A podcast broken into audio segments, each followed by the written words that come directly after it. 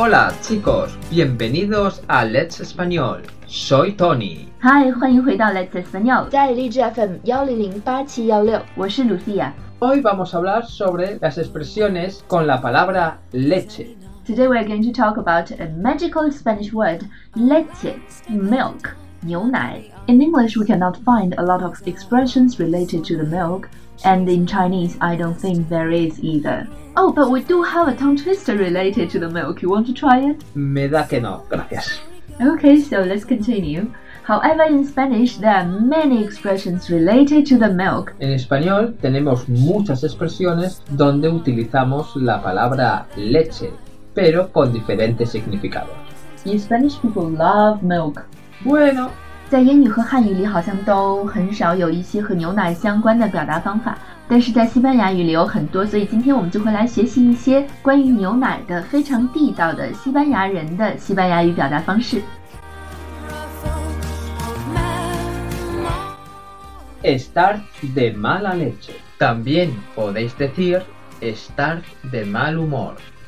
Literally, it means to be of bad milk, but actually it means to be in a bad mood. Estar de mala leche 字面上的意思是他处于一个坏牛奶的状态，但事实上它的意思是这个人现在心情非常不好。当然，如果你喝了一个坏的牛奶，可能你也会心情不好吧。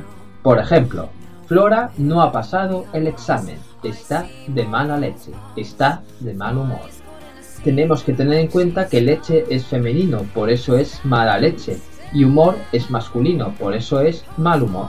这里需要注意的是，leche 是一个阴性名词，所以前面要说 mala leche，而 humor 是一个阳性名词，所以前面要说 mal humor。Next expression is similar to the previous one. Tener mala leche. También podéis decir tener mal café. 这个表达方式和上面的表达方式是很相似的。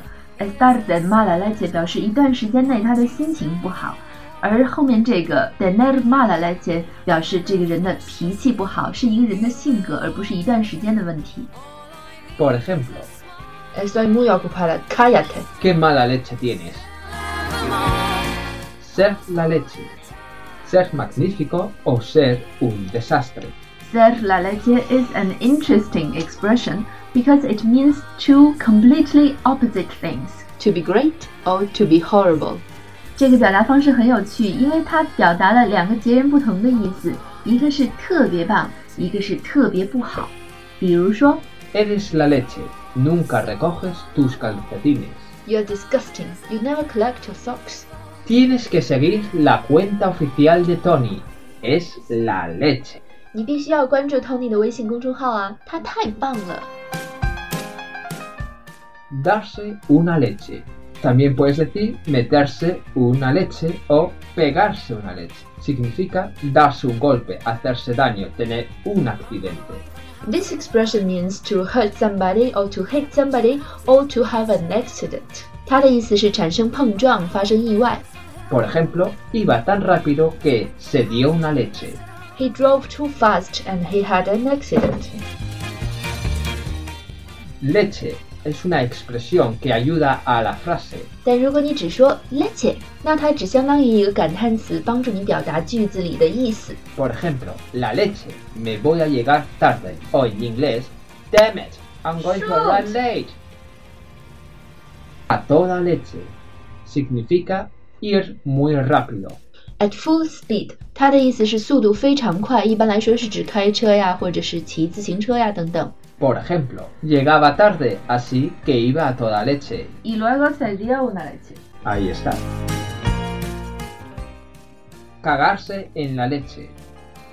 Es una expresión que solo quiero que la conozcáis, pero os aconsejo que no os la digáis. This is an expression that you only have to know, but you don't have to say because it's kind of um, dirty. Is it kind of dirty word? Okay. 所以无论如何，这一个表达方式你只要记在心里就好了，最好不要去用它，因为它仍然是一个比较暴力的说法，能不用还是尽量不要用啦。Por ejemplo, me cago en la leche, hemos perdido otra vez. Shoot, we've lost again.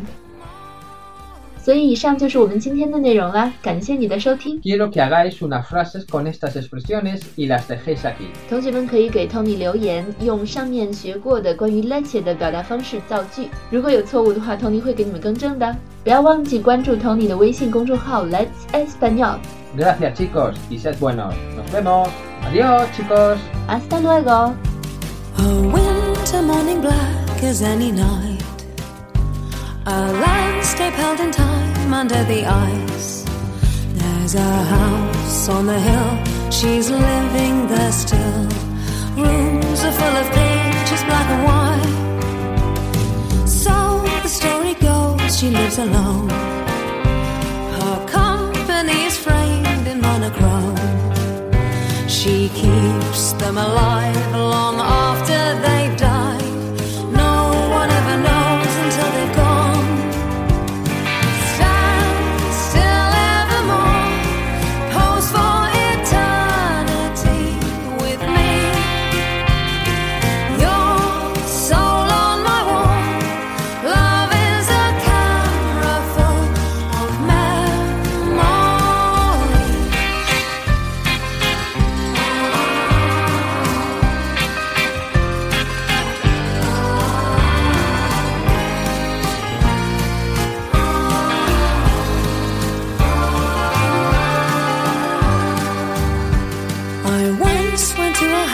when I was young. The spell to be her subject was too strong. Now from here, behind glass, I see more fools pass. Flies caught in a secret web she spun.